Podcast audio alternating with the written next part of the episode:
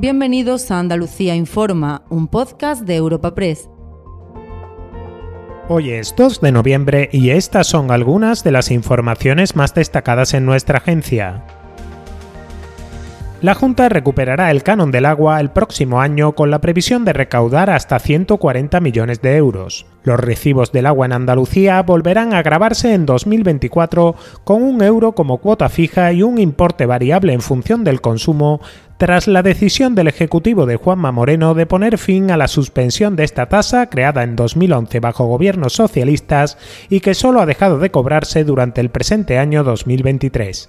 El PSOE respalda una medida que la consejera de Economía, Carolina España, justifica en la necesidad de financiar nuevas infraestructuras ante la sequía. Ellos pusieron el canon, pero no se lo gastaban, no lo ejecutaban. El canon que se tiene que gastar obligatoriamente en infraestructuras hidráulicas, por lo tanto había remanente suficiente el año pasado y eh, entendíamos que era posible, viable establecer esa suspensión. Sin embargo, la mayor parte de estos recursos están ya en ejecución, se han hecho muchas obras hidráulicas en, los últimos tiempos, por lo tanto, eh, bueno, pues la suspensión solo era para un año.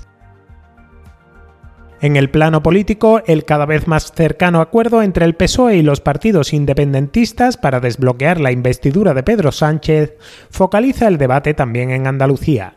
A la espera de conocer los términos definitivos relativos a la amnistía, la Junta ya marca distancias con una medida que el consejero de Justicia, José Antonio Nieto, califica como un disparate que vulnera la seguridad jurídica.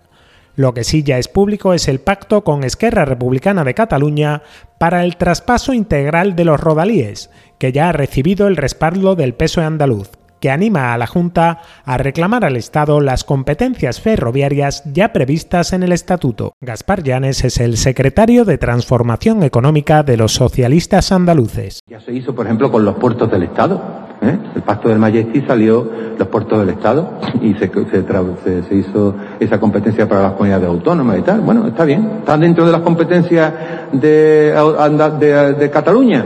Pues nos parece bien y lo que le decimos al gobierno de Luz que se piense, porque eso puede ser también muy interesante para Andalucía, el tema de ferrocarril.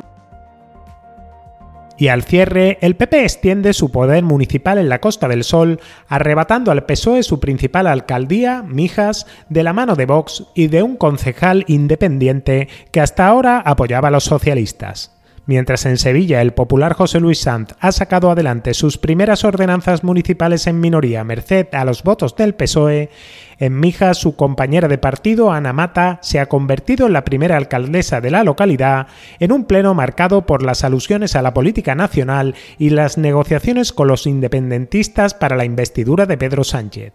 Estas han sido las palabras de la nueva regidora ante el Pleno. Gobernaremos para todos y los únicos colores que marcarán nuestra acción de gobierno serán los colores de Mijas. Los mijeños tendrán una alcaldesa dedicada en cuerpo y alma servible. No merecen menos. Les anuncio que dimitiré como diputada provincial. Creo que no hay mayor honor ni privilegio que ser alcaldesa de esta maravillosa ciudad y no hay mayor responsabilidad que trabajar para situar a mi hija en la posición que se merece.